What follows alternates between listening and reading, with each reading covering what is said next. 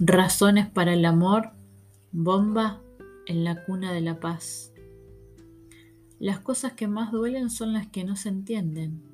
Cuando entiendes un dolor, se vuelve ya medio dolor.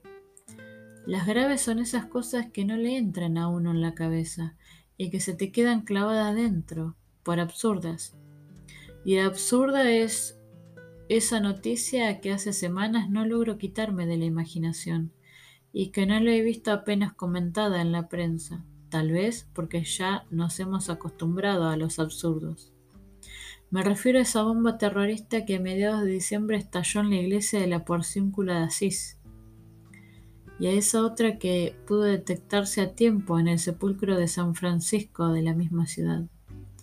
¿Quién pudo tener la loca idea de destruir ese nido de la ternura que es la pequeña ermita en que murió el santo de la paz? ¿Qué idea quiso defenderse con esa metralla? ¿A quién iría el mensaje de paz pregonado a lo largo de los siglos por el mínimo y dulce Francisco de Asís? Ya sé que es demencial buscarle razones a la locura. Si el terrorismo no fuera ilógico y absurdo, no sería terrorismo. Pero aún dentro de la locura del terror hay gestos que son especialmente ilógicos. ¿Quién puede empujar a un hombre a destruir a martillazos la piedad de Miguel Ángel? ¿Qué extraños vericuetos mentales conducen a un ser humano a poner una bomba en ese milagro de paz que es la ciudad de Asís? ¿Por qué pone alguien una bomba en un restaurante donde comen pacíficamente dos docenas de desconocidos? Yo soy, mis lectores lo saben, un terco en lo de creer en la bondad humana.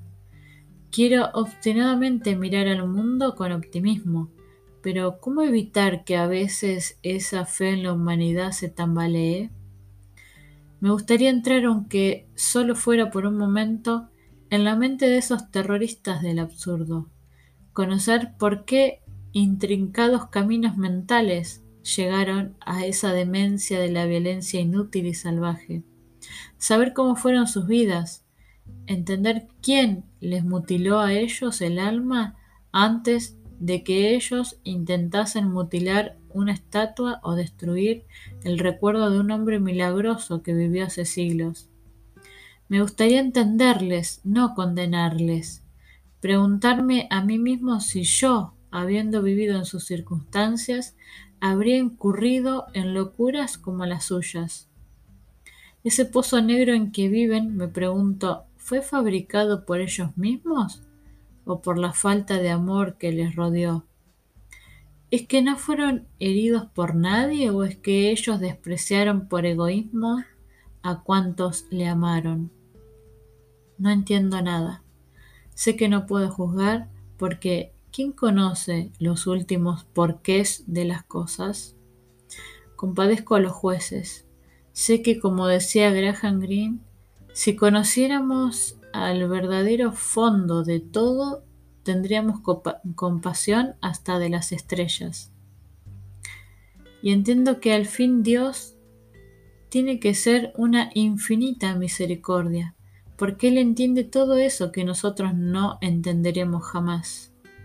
Pero sigo preguntándome si en un mundo en el que todos nos quisiéramos, a alguien se le ocurriría la locura de poner una bomba en la misma cuna de la paz.